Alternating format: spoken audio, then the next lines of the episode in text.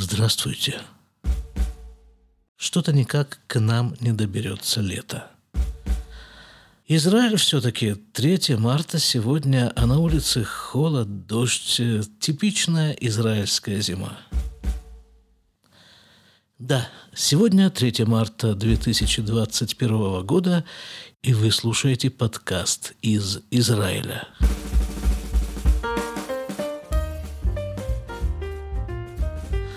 Для начала хочу вас поблагодарить. В конце прошлого выпуска, это были письма новорожденного, я попросил вас содействовать распространению контента, то есть нажимать на соответствующие кнопки на ваших, э, ваших девайсах.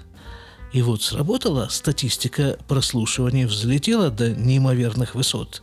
Спасибо вам, попрошу вас сделать это еще раз прямо сейчас.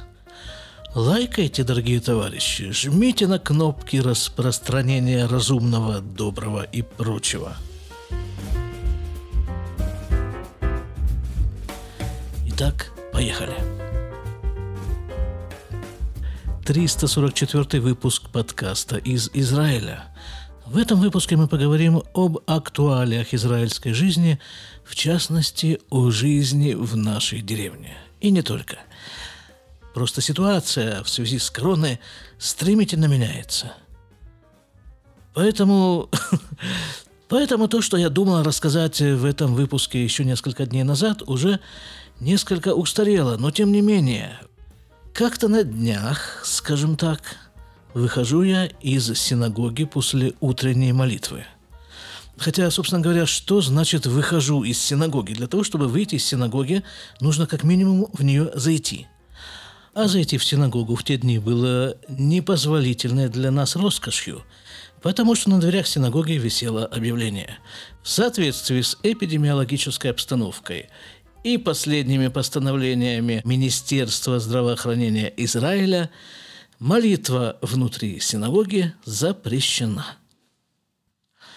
Поэтому все молитвы проводились возле синагоги.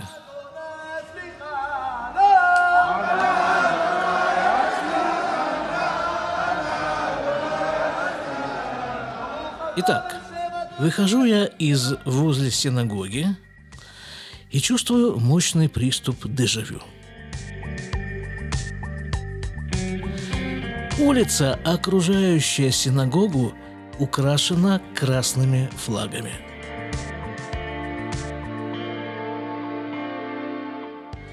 Так, думаю, перемолился – не, ну бывает такое, бывает, что вешают на столбы израильские бело-голубые стяги к праздникам, чаще всего к Дню независимости Израиля. А здесь до Дня независимости еще далеко, до 1 мая хотя бы примерно столько же. Ну и, и, и что? Я там стоял, головой тряс, моргал, флаги не бело-голубеют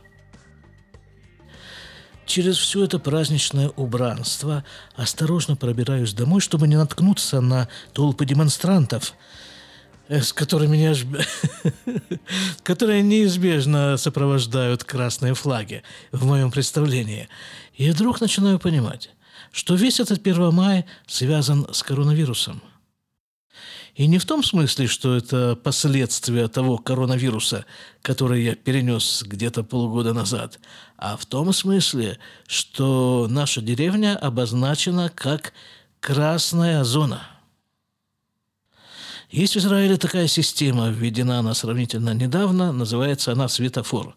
То есть все населенные пункты и отдельные районы в крупных населенных пунктах делятся на Красный, желтый и зеленый в зависимости от э, нескольких факторов.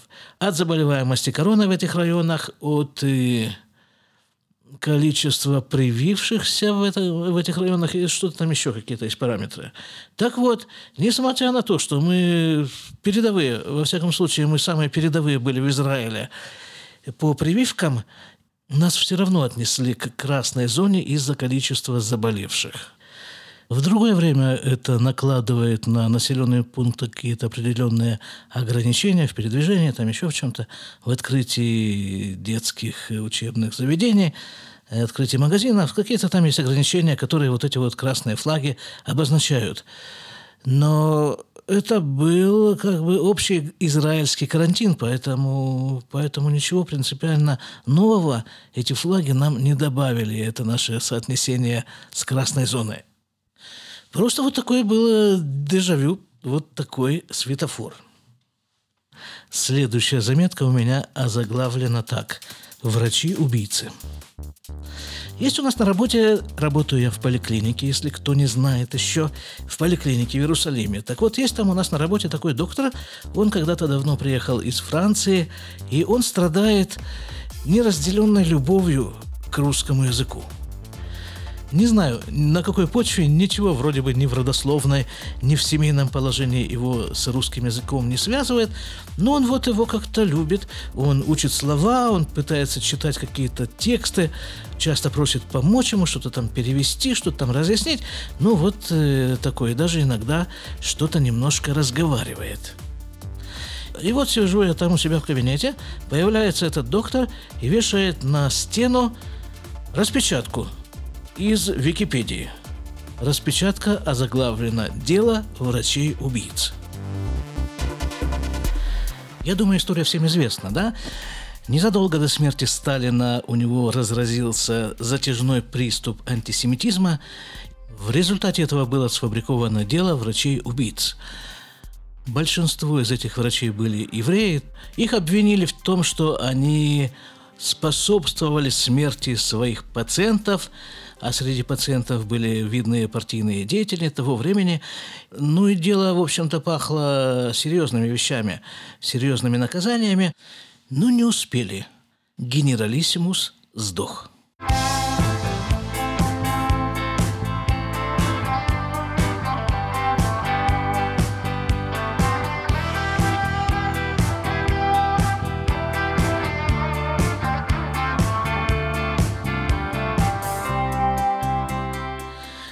Вот, приходит, значит, э, к нам в кабинет э, врач, бывший француз, и вешает на стену вот эту самую заметку о врачах-убийцах.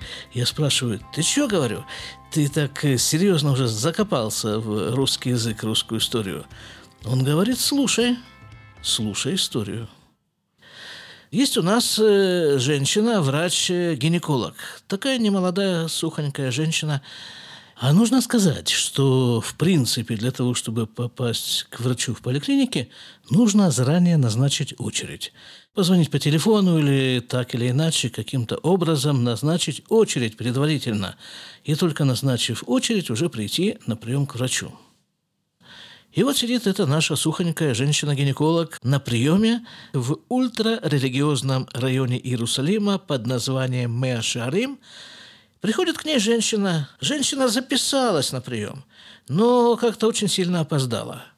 Доктор ее и спрашивает, а что ж ты опоздала-то? Она и отвечает, так, мол, демонстрации тут у нас в Мэашарим сплошные демонстрации. Ну, а сама эта пациентка тоже, понятно, относится к этому самому ультрарелигиозному сектору населения.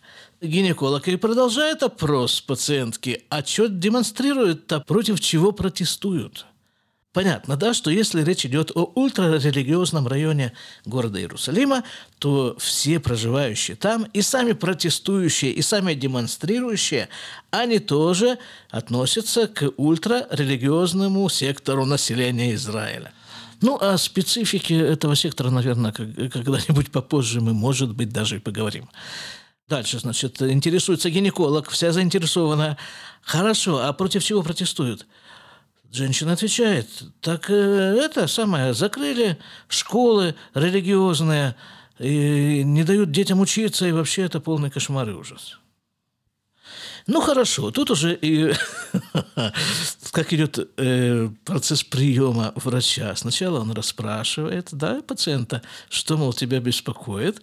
Демонстрация беспокоит, хорошо. А потом уже доктор э, дает свое объяснение происходящему. Ведь на то он и доктор, он ведь должен все объяснить. Вот она и производит, э, проводит разъяснительную работу с пациенткой. Это наша гинеколог. Говорит, ну правильно, что закрыли школы, потому что эпидемиологическая обстановка, коронавирус, потому что... И тут эта наша пациентка, она ее прерывает и говорит, это у вас эпидемиологическая обстановка. То есть в смысле у тех, кто к этому сектору ультрарелигиозному не относится. Это все у вас. Тогда женщина-гинеколог говорит пациентке, ты хоть маску-то поправь, у тебя вон все открыто. Пациентка не выдержала и вспылила. Ты сама маску поправь, говорит она гинекологу. Мне не нужна твоя маска. Это вы все болеете короной. Это вы нас заражаете. Вы нас сначала заражаете, потом вы нас везете в ваши больницы и там нас убиваете. Ну, ясно, что женщина сама бы не смогла додуматься до этой идеи. Наверняка, наверняка ей ее подсказали руководители этой общины.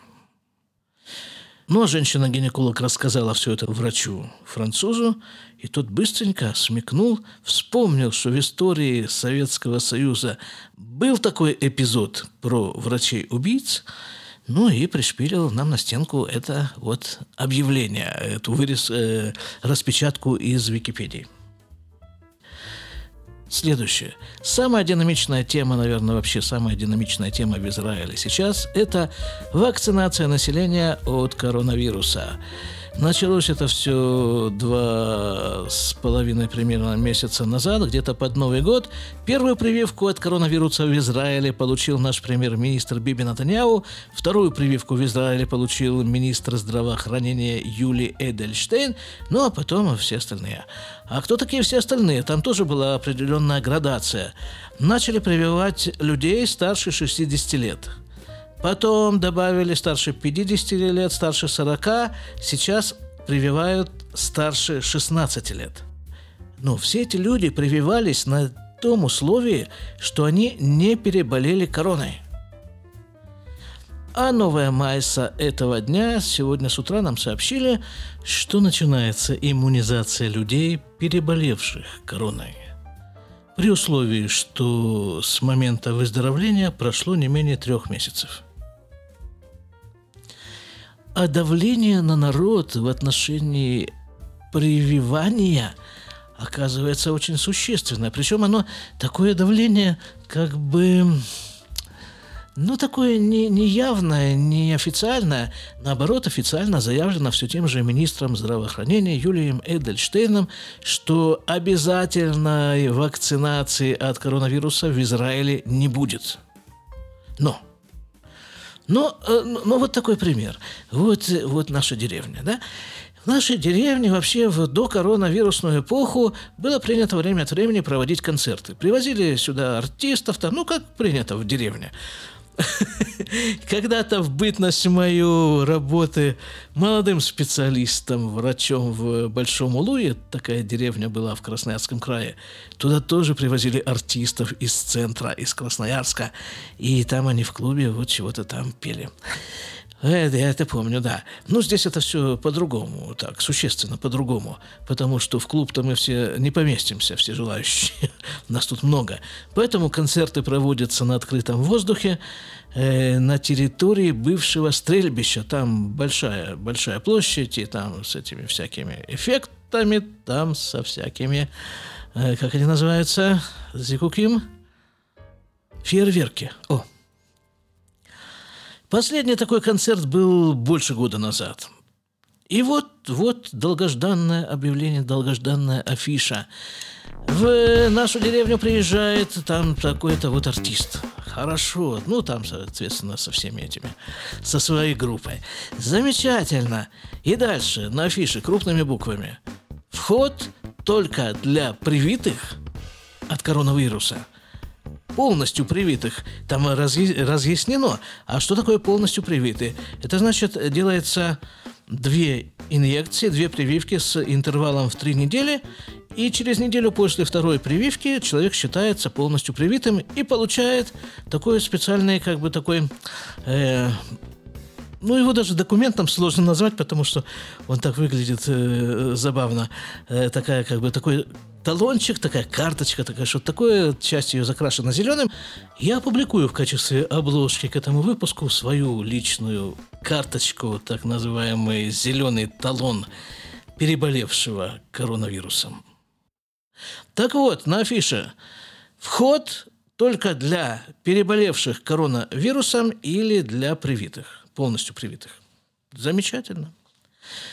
Где-то за месяц, не, чуть-чуть больше, на три дня больше, чем за месяц до концерта, крутится ролик такой по деревне, крутится ролик, личное обращение этого артиста к жителям деревни и говорит, пацаны, вы чё, давайте, прививайтесь. У вас осталось ровно три дня для того, чтобы начать этот процесс прививания, а через месяц я жду вас на своем концерте привитых. Местные крупные медицинские светила тоже выступают так, очень активно выступают, э, чтобы все-все-все туда шли прививаться. Объявление, висящее на синагоге еще не так давно и запрещавшие молитвы внутри синагоги, поменяли. Теперь на новом объявлении написано так. В соответствии с постановлениями Министерства здравоохранения Израиля молиться в помещении синагоги разрешается только иммунизированным лицам. Еще вход на какие-то там какие-то мероприятия, такие массовые только, то для этой же категории населения то здесь, то там появляются более-менее официальные сообщения и неофициальные слухи о том, что в таких-то вот крупных учреждениях руководители этих учреждений обратились к сотрудникам с таким заявлением, что, мол, кто не переболел и не привился, будут отправлены в отпуск без содержания или куда подальше. Понимаете, что происходит, какая картина вырисовывается? В Израиль вообще очень сильно разделен на различные группы и группировки. Ну, скажем, евреи и арабы. Среди евреев сефардские евреи, ашкеназийские евреи. Религиозные, нерелигиозные. Среди религиозных тоже колоссальное деление на группы. А сейчас стремительно вырисовывается еще один разграничивающий принцип – иммунизированные и нет – ну, знакомая формулировка. Вход только для. В данном случае вход только для иммунизированных.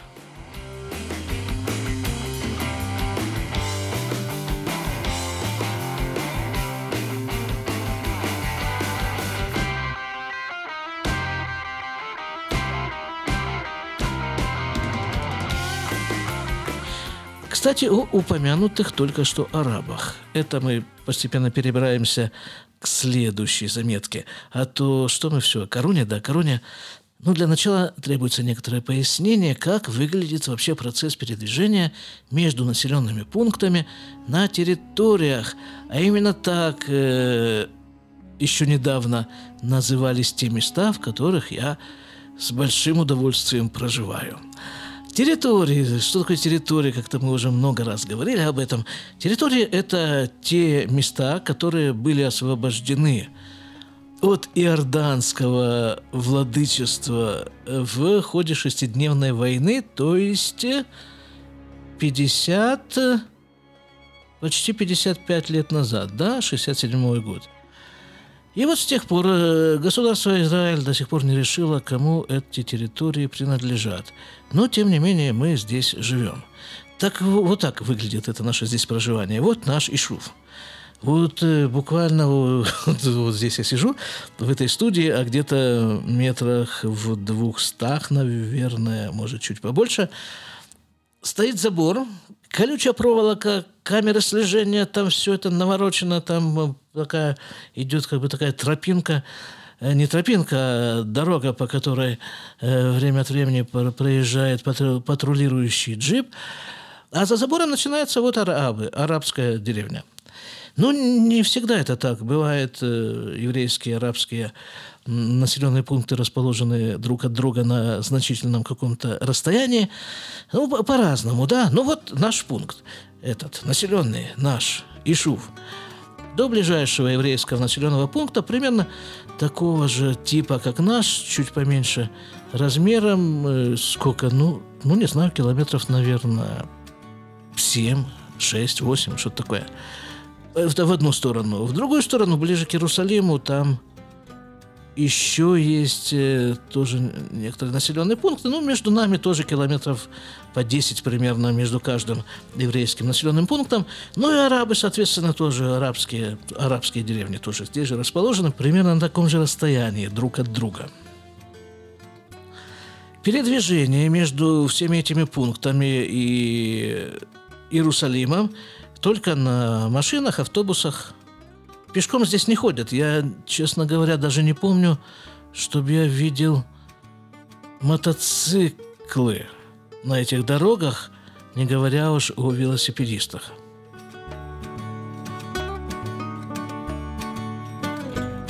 Представители правительства и израильского, и неизраильского, которые приезжают время от времени в Израиль и посещают эти пункты вот здесь, в наших окрестностях – они сюда прибывают на вертолетах. Но как-то не принято по местности, густо заселенной арабами, ходить пешком. Да и на автобусных остановках, которые находятся между этими населенными пунктами, они такие довольно специальные, они оборудованы э, бетонными, э, бетонными заграждениями. Это в случае обстрела, там, в случае наезда. Э, ну, бывают такие, что арабы разгоняются на машине и наезжают на людей, стоящих на на автобусных остановках или на тремпиадах. Так вот, это все оборудовано этими всеми э, средствами. Плюс еще солдаты, э, по два солдата, ну, что, не просто, не просто вооруженные солдаты. В Израиле, в принципе, солдаты вооруженные. А эти такие в боевой готовности, то есть с автоматом у плеча по, по, по двое они стоят э, на крупных автобусных остановках. Ну, вот такая примерно здесь обстановка. Хорошо, да, повествование. Еду я как-то на работу, а работаю я в Иерусалиме. На автобусе еду. Водитель автобуса, естественно, араб. Естественно, потому что, ну, процентов, наверное, 90, наверное, с лишним водители автобуса на вот этих наших маршрутах арабы – Ехать мне на работу минут 40, э, иногда час, иногда больше, в зависимости от того, как повезет, в самом буквальном смысле, как повезет. Я имею в виду пробки. И вот выезжаем мы из деревни, отъезжаем километра, наверное, два, и видим впереди пробку. И автобус так обреченно к этой пробке э, приближается чтобы в ней привычно застрять, потому что в это время дня обычно пробки. Ну хорошо, дальше. Э, я сижу недалеко от водителя, смотрю, он останавливается где-то метров за 300 примерно до этой пробки и начинает э, ехать назад. Задний ход дает. Ну, думаю, мало ли. Мало ли. А он продолжает ехать назад. И довольно долго он едет назад. Я думаю, что это, что, что он хочет? Он что, хочет задом в деревню вернуться? Так э, нет никакого смысла, потому что дорога у нас здесь одна, единая и неделимая, как Иерусалим. И э, что он хочет вообще? Он пятится задом метров 300-400. Э, Останавливается, открывает переднюю дверь. В эту переднюю дверь заходит солдат – с автоматом, все как положено, заходит солдат, и водитель араб ему выговаривает, что ты тут ходишь? А он действительно, он как бы не по службе шел, ну, просто, видимо, ему нужно было перейти там из одного места в другое, и он просто шел, просто шел, вот так шел. Так водитель араб ему выговаривает, этому вошедшему в автобус солдату, что ты тут ходишь? Опасно здесь просто так ходить. Давай, заходи, садись, поехали.